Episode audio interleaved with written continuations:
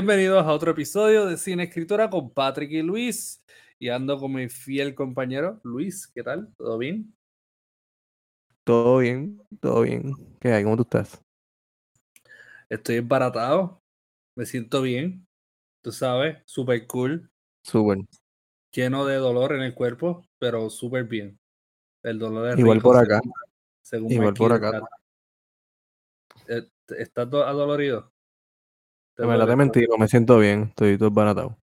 Ok. Eso, eso es importante, ¿no? Así uno aprende, Luis. Tú tienes que Claro. aprenderlo. Ya, ya, ya. Porque después me convierto en el, en el muchacho aquel y no quiero hablar de él, no quiero hablar de él. Anyway, Qué muchacho. este que vino, el apologeta que vino a hablar a Puerto Rico que tú amas, que tú querías Ah, debatir. el pendejo ese de Agustín Laje. Sí. Ese mismo, Ese ese pendejo. mismo. En verdad me la explota. ¿no? Yo, yo escucho su nombre como que. Ay, este mamado de nuevo. Imagínate que yo inventario en mi mente para ese nombre, mano. Luis, vamos, vamos, vamos. Dale. ¿Qué tenemos en el área del cine? Cuéntanos. En el área del cine tenemos eh, la película Hellraiser de 1987, escrita y dirigida por eh, Clive Barker, basada en su propia novela The Hellbound Heart. Y en el área de la literatura que tenemos por allá. Tenemos el chulo, el Uf. papi, el Uf. galán. El Juan Rulfo, ¿ok? Leyenda mexicana. ¿quién más? Y tenemos un cuento de la colección El Llano en Llamas, titulado Talpa. Tal parece Eh, que lo que vamos a cubrir hoy va a estar cool. yo estoy seguro que tú estuviste pensando en esta porquería No, de chistes desde que leíste el cuento, ahora. te lo Le juro. puedes preguntar a la producción. Ella no ha juro. escuchado ese chiste en el día de hoy. Tú dijiste talpa. Tal parece. Tal ¿Eh? parece que. Yo voy a decir algo así. Yo voy a decir algo así en el episodio. Voy a Este comer. episodio va a estar bien cool. Sí, sí. Ya lo veo, ya lo veo. Oye, Luis, te voy a ser sincero. A mí me gusta más el Dale. título del libro que de la película de Clive Parker, The Hellbound Heart. Es que The Hellbound Heart suena como algo, algo que puede ser triste, dramático y lleno de, de imágenes eh, que nos traería Marquis de Sade. Mm, No, ok. The Hellbound Eh, Heart. sí, creo. No sé. ¿cuál cuál ¿Cómo sería una traducción directa de eso? The Hellbound Heart puede ser como un fanfiction de SM. Como que, ¿por qué? Sí, imagínate estos personajes como que vestidos de cuero negro con espinas. The Hellbound Heart. Y es como So, que estamos prohibidos. Sí, técnicamente, tienes toda la razón. Voy a terminar mi explicación ahí. Ya, Este, pero, pero me gusta más el título, honestamente me gusta más el título. Ok, No sé. súper. Me alegro. Qué bueno. Ya trae Luis, qué pedante, mano. De 10. ¿Te crees? Porque eres maestro en. Puerto Rico y ganas mucho. Ay, bendito sea Dios. No hablemos de eso, porque entonces el no podcast se va por otra, por otra vía. Ok, sí, es verdad. Luis, háblanos un poquito de tu película, Hellraiser, 1987, y háblanos sobre cómo quizás la mayoría de, nuestra, de la humanidad no se acuerde bien de la película y piense que es Pinhead matando gente de manera grotesca toda la película. Pues tú sabes que esta película, eh, esta fue una de las películas que más miedo me causó en mi infancia sin haberla visto. ¿Por qué te Porque pareció a yo- Pinhead?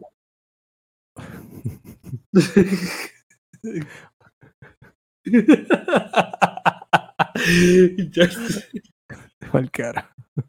Esto, em, pues mira, yo iba, yo iba bastante, recuerdo que iba bastante a, a videoclubs, tú sabes, a como que alquilar películas.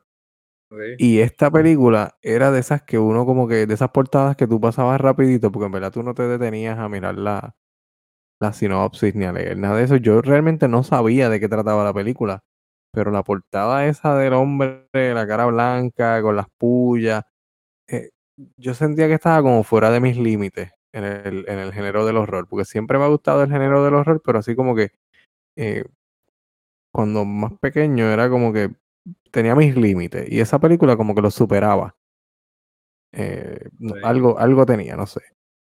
Entonces cuando después me entero que tiene que ver con el asunto de que no es, como tú dices, que no es Pinhead matando gente en toda la película y qué sé yo, que de hecho ni, ni se llama Pinhead en la primera. Creo que es la, de la segunda en adelante que le ponen nombre o algo así. Sí, sí, sí, pero ahí, en- ahí, ahí aparece como Pinhead en, la, en las descripciones. Ok, ok. En la, cuando tú buscas la descripción de la 1 sale como Pinhead, pero obviamente yo me imagino que el nombre Ah, sí, sí, pero en la, en la película no se hace mención de, o sea, se presenta así como tú dices. Ahí, aquí es donde se presenta el personaje de Pinhead, pero en la película ellos son los em, Cenobites, son, son todos en conjunto. Él no en tiene, español. en español, Cenobitas, él no tiene más importancia que, que sus compañeros. Solo que él tiene líneas, él tiene más líneas. Sí, Y tiene una línea que es bien, bien icónica, que es la de. Eh, en verdad no la voy a citar porque no me acuerdo, pero sé que es una línea cultura popular. Anyways. Eh, pues nada, cuando me entero después que tiene que ver con los placeres y el asunto de el, el- el placer y el dolor y los miedos y los fetiches y cosas sexuales, bla, bla, pues también no la había visto y también pensaba que iba a ser mucho de eso. Yo como que, diablo, esta película tiene que ser eh, una película de horror súper erótica, una cosa así. Eventualmente cuando la vi, como que creo que el mito era más grande que la película. No sé si me Sí, entiendes. La sí. película, como se convierte en una película de culto, lo que hay alrededor de ella era como que más grande que la película. Cuando la vi fue como que, ok, no es, no es que sea una mala película porque no lo es, y esto ya lo habíamos hablado cuando te estaba diciendo mis impresiones de la película. No es que sea una mala película, y como, como la primera de una serie, eh, hace bien el trabajo de introducir a los personajes, te presenta una historia bastante interesante, hay unos personajes que son más o menos, te llegan a importar eh, hasta cierto punto y hace lo suficiente para darle cuerdas y que tú quieras seguir viendo películas de, de estos personajes, ¿no? Sí, Eh, ok, ya después de haber hablado todo eso y haber dicho qué pienso de, de- de la película en general, después de haberla visto, etcétera, etcétera, y qué creía que era, vamos a hablar de qué trata esta película. Esta película empieza con un hombre que está haciendo una transacción por una caja, como una, una caja extraña, ¿no? Con una, con Un una, unos grabados, o unos que, exacto, una especie de, de qué, ¿cómo tú dices? Como Rubik's Cube del infierno. Podemos describirlo así, un Rubik's Cube del infierno. Que probablemente en la traducción al español, el Rubik's Cube endemoniado. O algo así. Uh, me gusta, me gusta. ¿Quieres que te diga los nombres en español? Te los digo ahorita. Déjame decirle qué trata la película y te los digo ahorita. Dale. Em, entonces, esa caja resulta que eh, abre puertas. Es una especie de, de llave o de puerta, por la redundancia, para otros mundos. Los mundos del dolor y el placer. Y ellos Rico. mismos se presentan como, esto suena tan profundo, ¿verdad? Ellos mismos se presentan como ángeles para unos y demonios para otros. Que va a depender, y a mí me gusta un poco, me gusta bastante la ambigüedad con la que se presentan, ¿no? Porque establece que el asunto del bien y el mal es un tanto relativo. eh, que va a depender de uno, ¿no? Lo que uno espere de las cosas, o de estos seres en este caso. Y tiene que ver con el sadomasoquismo y los placeres y el dolor y la, la- hasta cierto punto, la moral de cada personaje, ¿no? Eh, que creo que está en juego en toda la película, por lo menos de los tres personajes principales, que son este matrimonio y Sí. el hermano del, del matrimonio, ¿no? Sí. Tenemos parecido a lo que habíamos hablado en, en Aftermath, un matrimonio en Estados Unidos tomando, en Estados Unidos o en Londres, donde ellos viven. Yo creo que ahí está en Estados Unidos, creo. No estoy ¿Verdad? seguro. Sí, porque ellos un compran en Marruecos, ¿verdad? El, el, el Rubik's Cube. Pero si no me equivoco, Exacto, él lo compra en Marruecos. Sí.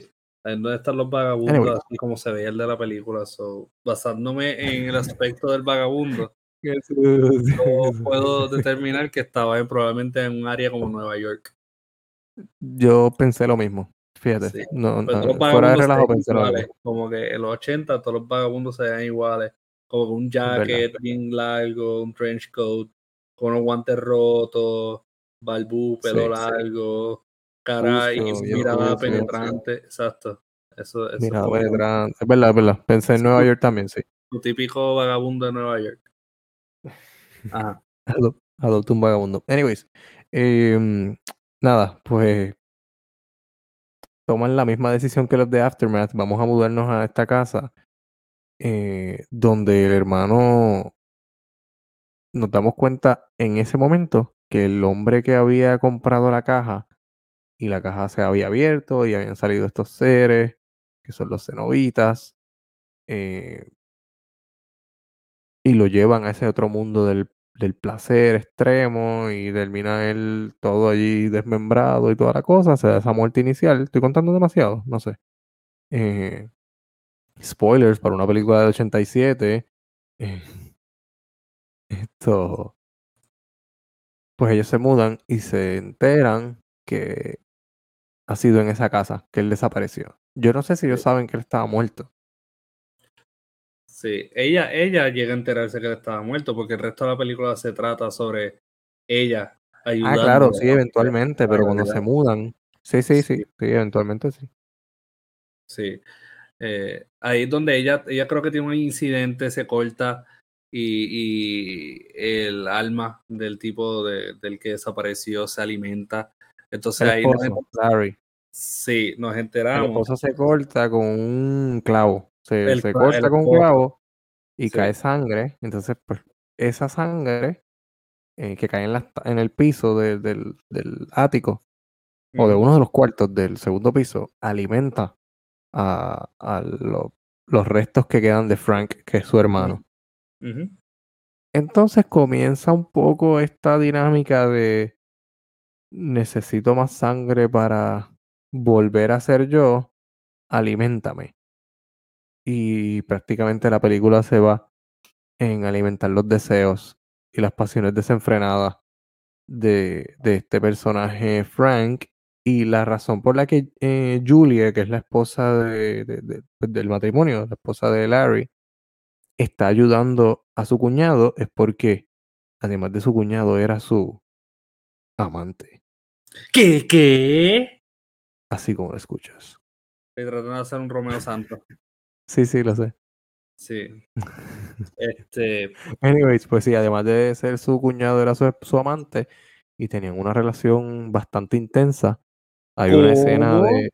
Sí, mano, hay una escena de sexo allí extremadamente larga e incómoda. Eh, y quise darle para adelante en, algunos momentos. Eh, dije, no más, por favor. por favor, ya, demasiado Sí, sí. para hacer una película de sadomasoquismo. Exacto, dije, si Rodríguez Bebé ve esta escena, Dios mío, manda a cancelar a Clive Barker no sé cuántos años después. Sí, sí. Así que, mira, yo estaba viendo, de hecho, que Ajá. en IMDb, como título original, yo no sé si es de, del remake o de esto, De esta, es de esta. Dilo, di el título, di el título. Sí. Sadomasochists from Beyond the Grave, pero en español está Sadomasoquistas de Ultratumba. Eso está genial. La película se llamaba. Sadomasoquistas de Ultratumba. Eso Eso está fantástico. Eso no es muy digno de tu parte. Clive Barker. Eso, está bello. ¿viste? Sadomasoquistas de ultratumba. Eso suena, eso suena heavy. Dios mío, lo coge César Vázquez y está por lo menos cinco meses dando entrevistas ahí en las emisoras cristianas Así que, en contra Mira. de la perspectiva de Cliff Barker, dime. la perspectiva. que- Mira, esta- estas cuestiones de, de sadomasoquismo, ¿verdad? Eh. ¿Qué tú piensas de eso? ¿Qué tú piensas de, del dolor y el placer? eh, ¿verdad? Como un concepto presentado eh, tanto en esta película, pero que se extiende a otras obras. Eh, como lo que vamos a ver de Talpa, porque también Talpa hay, ¿verdad? Vamos a encontrar escenas donde existe ese tipo de cosas en forma de penitencia, ¿verdad? ¿Qué tú piensas de ese concepto y, el surgimiento de ese concepto, de, de, lo que es dolor y placer? Porque mucha gente lo tomaría como conceptos totalmente opuestos, pero entonces hay gente, por ejemplo, que sí practica este tipo de, de, de actividades, ¿verdad? Sexuales, que, que les da, ¿verdad? Les da una, le abre una puerta a poder sentir y presenciar ambas en una. ¿Qué tú piensas de todo esto, Luis? Pues como tú dices, yo creo que sí, en, en efecto, hay una relación bastante estrecha entre el, el dolor y el placer que se eh, expresa de diferentes maneras, tanto en el ámbito sexual como, como menciona y como aparece en la película, que es el enfoque mayor, también a través de la, de la religión, como se ve en Talpa, eh, como se ve, qué sé yo, por ejemplo, si partimos de la premisa de, de los místicos, que era esta, esta conexión eh, con, con lo divino, que, que, el placer se volvía hasta cierto punto físico y rayaba casi en lo, en lo sexual, ¿no? Eh, creo que la película, obviamente, aunque tiene elementos de horror y lo va a llevar más por el asunto del, del dolor, la iconografía y cómo lo trata el tema, creo que también es muy religioso. Por eso me, lo que te dije ahorita de los Cenobites, que me gustaba cómo ellos se presentan y dicen que son pues, ángeles para unos y demonios para otros. Sí. Porque va a depender de, de tu percepción o de cuánto estás dispuesto a, a, dar, porque es como una especie de negociación. El, el, dolor versus el placer. ¿Cuánto estás, ¿Cuánto estás dispuesto a dar para recibir ese placer? Eh, y pues nada, en términos de qué, pienso de, de sí, basado en tu experiencia. Eso mismo te iba a decir. Pero mira, tú vienes a tirarme preguntas ahí demasiado personal al principio, ¿no? Vamos a dejar las ahorita, no me llegan ni a media hora. Eh, esto. Ya no, no sé si tengo algo más que decir. Fíjate, a, a, mí me interesa mucho. Que te conteste la pregunta. No, no, yo me voy a decir, qué, qué pregunta interesante, ¿verdad? Exacto. Dale. No, no, algo que a mí me. Ese tema, de hecho, yo lo cubrí en, en uno de mis cuentos. Yo no sé okay. si lo has leído, porque no creo que hayas leído todavía Misantropía. Pero en mi cuento El Señor Langosta, yo había hablado sobre eh, el personaje principal. Él es esta persona que busca estar en situaciones que le dan dolor y ansiedad, porque lo que viene usualmente después es un sentido de comodidad y placer. Ok. Y yo a veces okay. pienso que, que ¿verdad? mientras más dolor uno tenga, más placer va a venir después. Y naturalmente el cuerpo está hecho para eso, ¿verdad? Te envía endorfinas, te envía uh -huh. estos mensajes, estos mensajeros del placer cuando tienes un dolor y así poco a poco te vas sanando, ¿verdad? O va, o va aplacando lo que es el dolor. Entonces quizás... Esa, eh, no es la, esa no es la misma filosofía del pain and gain, por ejemplo. Sí, sí. Técnicamente ¿verdad? el pain and gain... Eh, eh, tiene esa filosofía. Eh, sí, he estado leyendo últimamente eh, 120 Days of Sodom. Uh, excelente, excelente libro. Está bueno como para antes de dormir. Si te digo que yo lo leo antes de dormir. Eh, sí, sí, está bien chévere para eso. Ok, el punto es que ahí habla sobre lo que es el hedonismo, ¿verdad? Y, y el, y, y el buscar el placer, el libertinaje, el buscar el placer inmediato y a okay. costa de lo que sea. Pero pocas veces o algunas veces sí hablan de, de como que a, a encontrarlo a través del dolor. Y es que, pues, por ejemplo, mientras más dolor, más placer eventualmente. Okay. Eh, es como es como curarte del dolor de de cabeza pegándote una mecha encendida en la mano, ¿me entiendes? Uh, no excelente remedio. Está bien bueno ese remedio. Eso es, sí, bien kinky. Y esta película, ¿verdad? Como que me da eh, eh, como que ese pecado, eh, esa, no pecado, esa contradicción, ¿verdad? Esa dicotomía humana uh -huh. que vivimos mucho, que en realidad se puede poner en, en otros ámbitos, ¿verdad? Porque el, sí. ser humano vive, vive de disonancias y, y, y a veces hacemos cosas, aunque sepamos que están mal o, o bien o lo que sea, eh, pero nos vamos en contra de nuestra intuición. Y yo pienso que esta cuestión del placer y el dolor es parte de eso. Eh, parte, y también otra cosa que quiero mencionar rápido, Luis, es que el humano usualmente le tiene una aversión al dolor. Ok, la, aversión al dolor es normal para nosotros. Claro. Tú, tú tocas algo caliente, quitas la mano. ¿verdad? Y esta gente toca algo caliente, el cuerpo de otra persona. No, eh, eh, no, eso no, no, eso no, eso no. Eh, pero, ¿verdad? Hay gente que no tiene esa versión. Y entonces nosotros debemos decir que eso no es la norma, no tener aversión al dolor. Eh, y es algo que esta película explora eh, en esos ámbitos. Porque, por ejemplo, la aversión a otra gente, como estaba teniendo la, la muchacha en cuestiones al, al demonio slash cuñado slash amante, Ajá. Eh, algo bien extraño porque se ve tan amenazante desde nuestra perspectiva, pero ella tiene cero aversión a eso. Sí, sí. Eso. mientras estás hablando, fíjate, eso mismo estoy pensando que la relación de dolor y placer no se da solamente con el personaje de Frank, que es tal vez el más literal en la película, que es el que sufre el primero todo el dolor al principio hasta llegar a la muerte y eventualmente se va reconstruyendo en búsqueda del placer. Pero también se ve en el personaje de, de Julia, de la esposa, porque está el, el, dolor en cuanto a su relación con su esposo y el matrimonio, que pues ya no es lo mismo. Ellos de hecho intentan tener relaciones y como que no, no se les da en la película, ella como que no está muy dispuesta. Eh, Frank tampoco se lo permite porque él le dice que no, que no quiere que él esté con, con, su, con su esposo. Y entonces, eh, si vemos su matrimonio como el dolor, el placer sería la relación con, con su amante. cuñado, sí. O mientras él se va reconstruyendo la promesa de que en algún momento esa relación va a resurgir. Sí, de verdad que sí. Eh, ese sería el, el, payoff, ¿verdad? Final. Eh, y, magnificado aún más por estos aspectos sobrenaturales que ella está experimentando en este momento. Así que eso yo pienso que, que extiende un poco más, ¿verdad? Eh, su visión de lo que era este, este hombre, que ahora no es un hombre, ¿verdad? Eh, un hombre en proceso de reconstrucción, pero más allá, más que eso, es, un fenómeno sobrenatural. Eh, sí, literalmente el, el, el crédito es Frank the Monster. ¿El crédito aparece como Frank the Monster? Frank the Monster, sí se llama el personaje. Pues para que vea, sí, literal.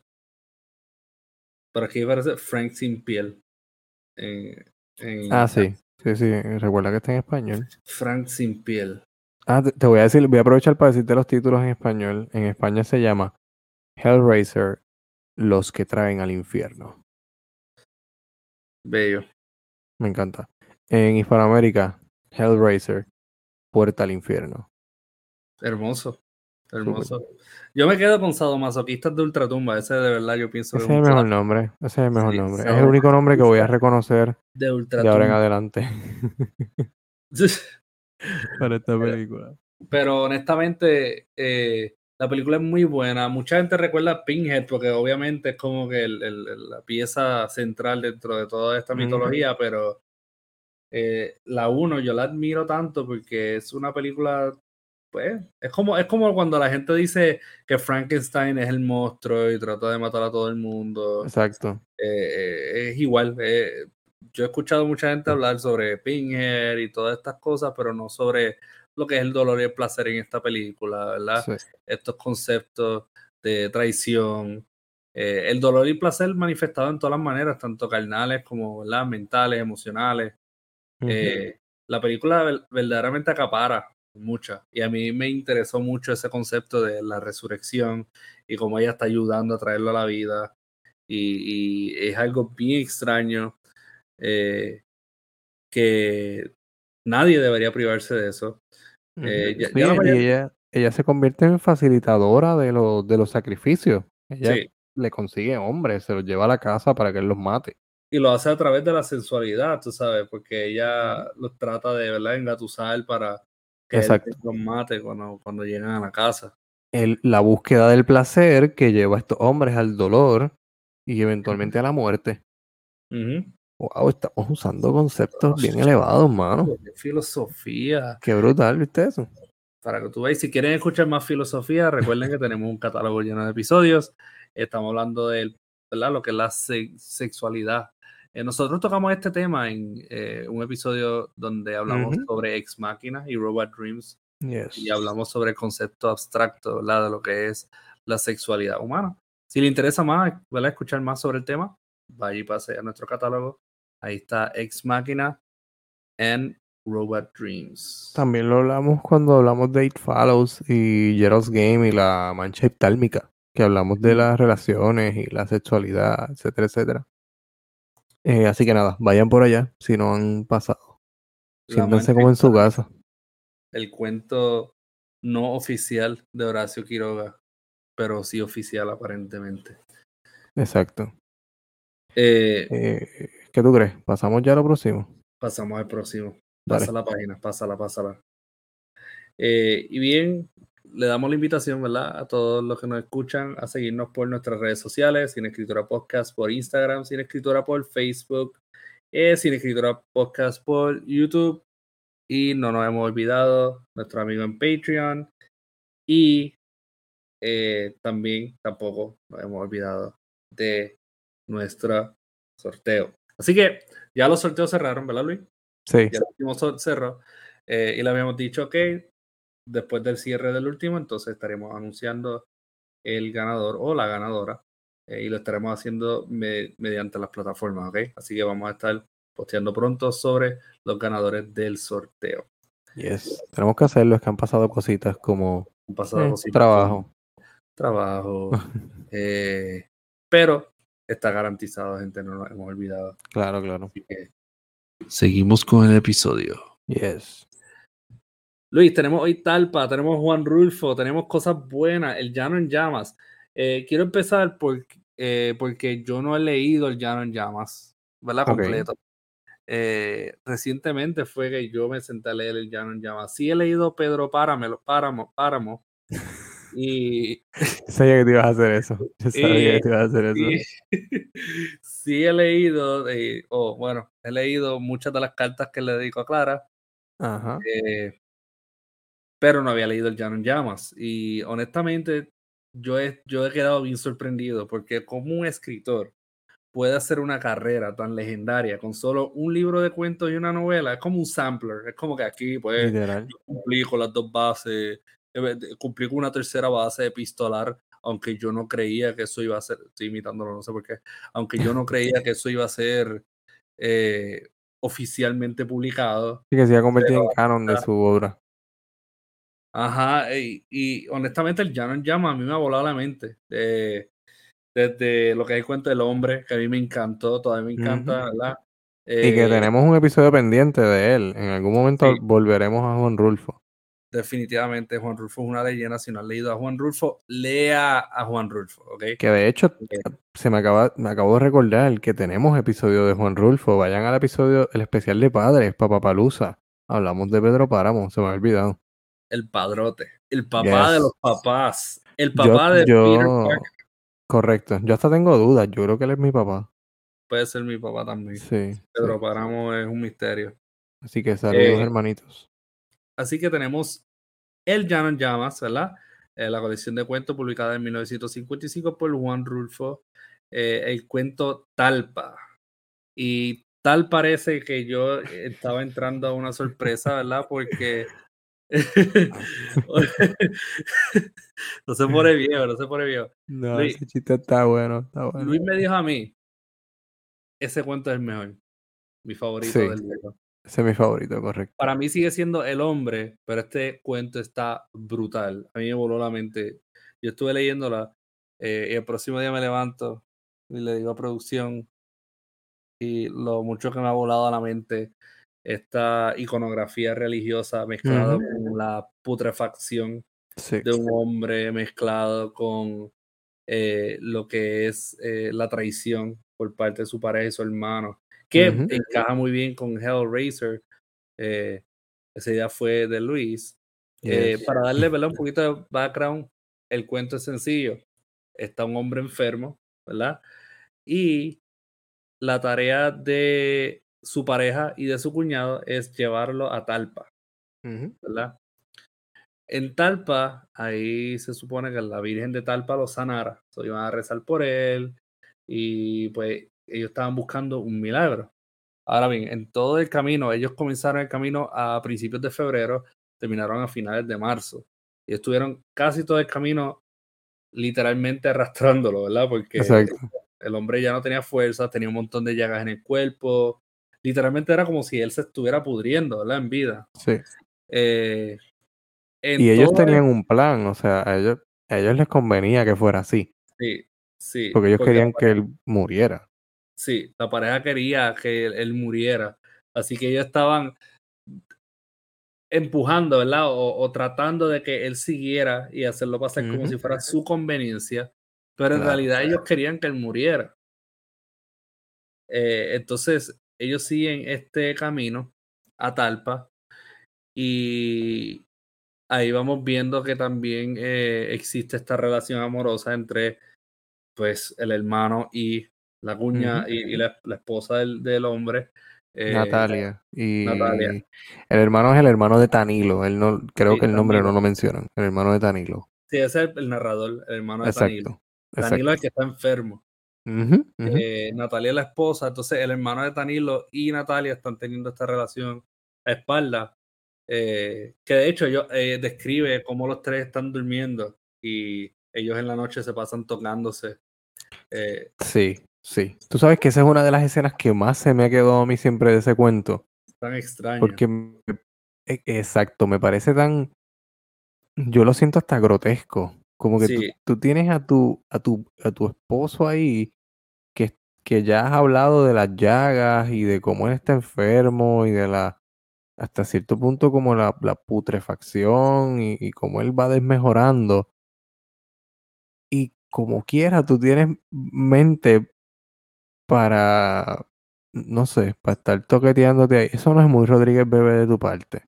No, eso no es muy, ahí, no, ahí no hay mucha dignidad. no, no, no, no, no, eso no es eh, digno, amiga. y ellos llegan a Talpa, ¿verdad? Ellos llegan a Talpa y él está vivo todavía cuando él llega a Talpa, milagrosamente. Eso yo creo que es el milagro dentro de todo. Ese es el milagro, exacto. Lo que sucede en Talpa es algo bien extraño porque ellos empiezan a notar que él tiene más vida en Talpa. Él como que le. Sí, porque de momento empieza a sentirse mejor. Sí. Él empieza a rezar. Como que, ah, cara, ah, cara, este ahora no se quiere morir. Literal, empieza a rezar, eh, empieza a hacer actos de penitencia, ¿verdad? Empieza a amarrarse los pies, eh, hacer un montón de cosas. Si no me equivoco, en una se estaba lacerando el mismo. Sí, sí. Eh, sí parte de. Yo creo que su misma psique jugándole, su misma cabeza jugándole esta pasada de que, como ya llegué y él ha idealizado este lugar, como que la Virgen de Talpa me va a sanar, pues está como teniendo un segundo aire, ¿no? un resurgir. Un segundo aire y él sigue, ¿verdad? Sigue así hasta que, si no me equivoco, era el día que yo iba a volver o el día antes que yo iba a volver, él muere frente al altar de la Virgen de Talpa. Eh, sí, muere arrodillado, ¿verdad? Rezando. A mí esa imagen, a mí me voló la mente. Eh, cosas que, que son similares, súper similares, similares a Hellraiser. Luis, primero las relaciones de pareja. Claro.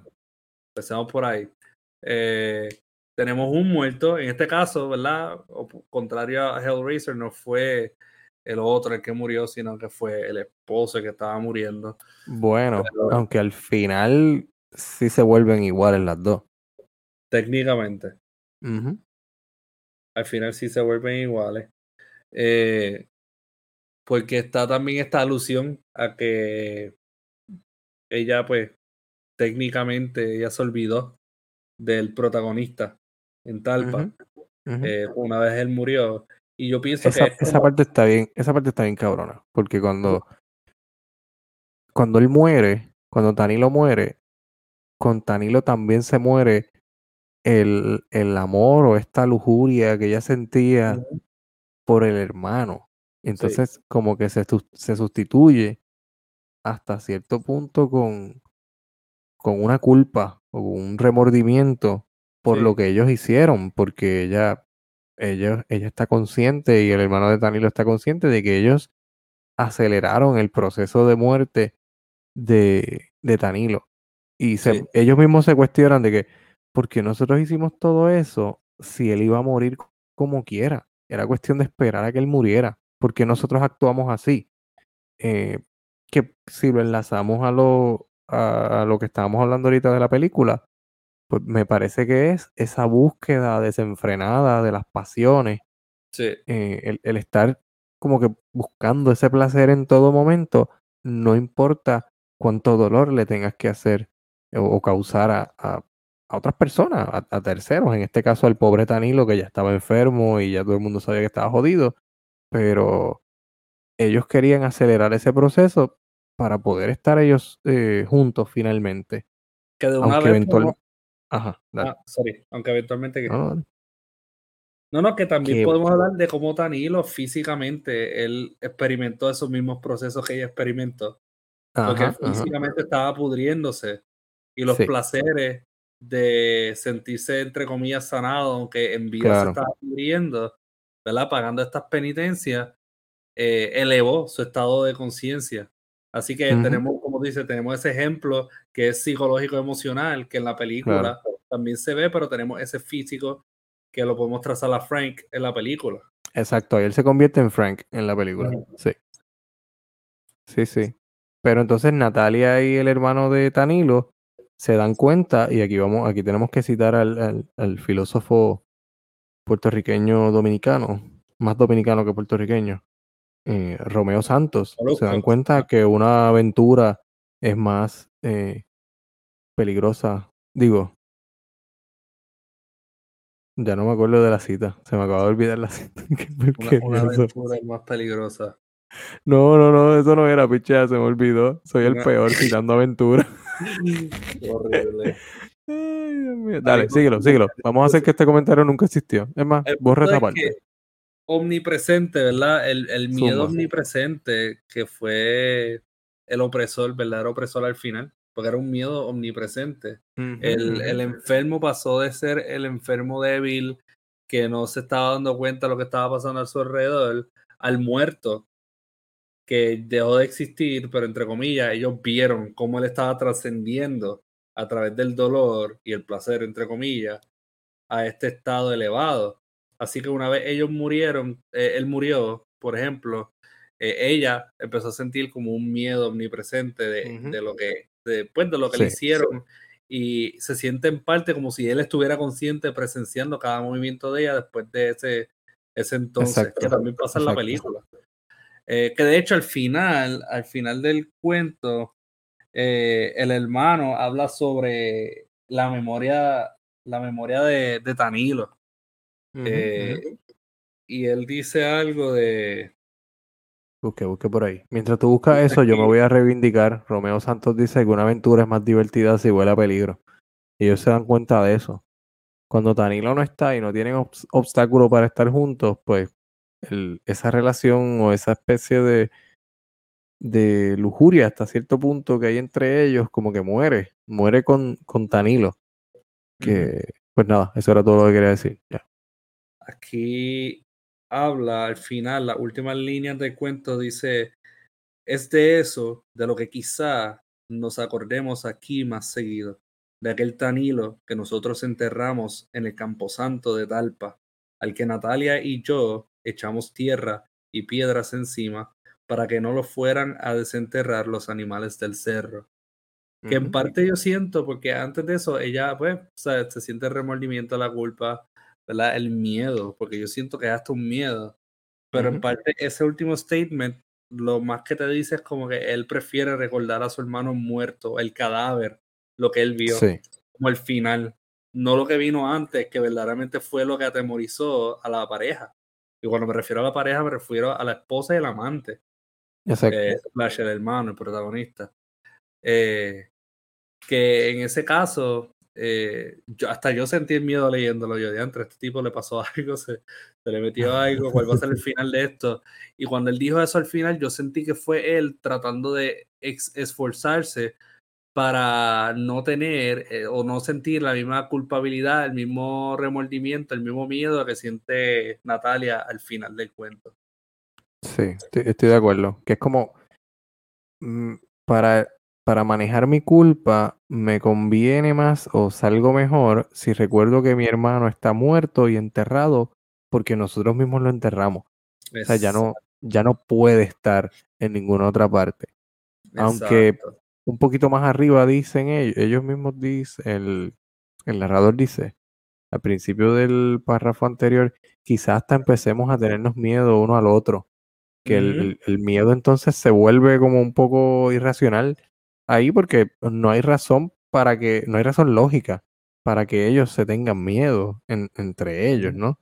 Eh, porque en todo caso ellos tenían un problema, si estoy usando comillas, eh, que era que no podían estar juntos porque Tanilo estaba por ahí, pero Tanilo estaba enfermo desde el principio del cuento.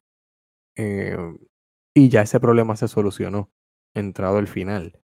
Así que pues no habría una razón lógica para que ellos se tuvieran miedo. Pero el miedo, como hemos visto ya en otras veces, el miedo es irracional en, muchas ocasiones. Y, y, pues nada, incontrolable también. En este caso, yo pienso que, ¿verdad? Si no has escuchado el episodio anterior, vaya a escucharlo de Aftermath con Cartas de Mamá de Julio Cortázar. Eh, en Cartas de Mamá se puede sentir esa mm. misma presencia que está ahí, que rige sobre la pareja. Eh, y podemos conectarlo a eso también cuando se habla de, de, las cosas que interfieren en una relación, que se extienden a más allá de un campo ¿verdad? físico. Eh, es verdad, no lo, no lo, había pensado, pero sí, hay varios elementos ahí que se parecen. El hermano muerto, el matrimonio, el, el, el miedo, o el, el sí, un poco el miedo ese por rebuscar el pasado, la enfermedad. Hay, hay algo, hay algo ahí de, en cartas de mamá. Eh, y en realidad este cuento es cortísimo, muy bueno. De verdad que yo quedé muy sorprendido por este cuento. Eh, así que compren ese libro, de verdad, compren El Llano en Llamas por Juan Rulfo. Eh, un libro muy bueno, los cuentos todos son buenísimos. Eh, así que metan mano y vean eh, Hellraiser. No, les prometo que no, quizás si la vieron hace tiempo y se acuerdan de algunos detalles, yo creo que si la ven hoy día, eh, le va a ser igual de sorprendente que la primera vez que la vieron. Así que ¿verdad? Desen un poquito de ese placer y dolor y véanla. Mientras te dan latigazos en la espalda. Súper. No, no recomiendo los latigazos, pero sí véanla. Y se ponen un poco gag en la boca. Para que no hagan ruido y, y, interfieran con el proceso. Ya, ya se fue el garete esta recomendación. Así que, Luis, eh, ¿qué te pareció? ¿Lo recomiendas? ¿No lo recomiendas? Eh, ¿Uno antes que el otro? Claro, claro, definitivo. Recomiendo, mano, yo creo que si hay dos libros que deben comprar son Pedro Páramo y El Llano en Llamas. Definitivamente. Estoy súper convencido. Sí, definitivamente. Eh, entonces, ¿recomiendas que lean el cuento primero y después vean la película? Eh, no, vean la película primero. Salgan de ella. Porque la película es buena, pero el cuento es mejor. Eh, así que no sé, vean, vean, la película y después se leen el cuento. Y no es que tengan, no es que sean dos gotas de agua, la relación que estamos estableciendo es por, por lo que hablamos, ¿no? Del triángulo amoroso y del asunto del el placer, lo religioso, mezclado con, con la búsqueda está el placer y el dolor. Más o menos eso es lo que tiene relación, si acaso. Pero no, la, no vayan a ver las película y leer el cuento esperando que tengan una relación eh, súper obvia, ¿no? Porque pues, van a sentirse un poco defraudados. Sí, quizás en temática, en concepto, ahí pueden sacarle muchísimo. Y son excelentes acompañantes, diría yo. Eh, eh, son de esas relaciones que no son obvias, pero tú puedes sacarle mucho. Eh, sí, está son buenas. Son buenas. Así que yo les recomiendo que vean Hellraiser, Hellraiser un sábado en la noche, donde todo el mundo se pone malito y se pone kinky. Y entonces los domingos por la mañana, cuando todo el mundo está saliendo eh, y está tratando de bajarle a la noche anterior y mm. decide buscar de Dios, pues escuchen, eh, lean Talpa. Súper. ¿Sabes quién no se pone kinky un sábado en la noche? Bebé. Exacto, Rodríguez Bebé. Sí, Rodríguez Bebé nunca se pone kinky, papá. Ni te atrevas a mencionar eso. Horrible. bueno, tal parece que este es el final del episodio, Luis.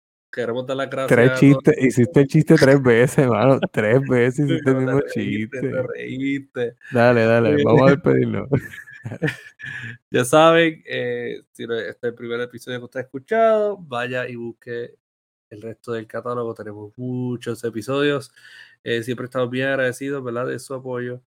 Eh, así que sigan compartiendo, sigan escuchando y sigan explorando cine y literatura. Hasta la próxima. Hasta la próxima, se cuidan.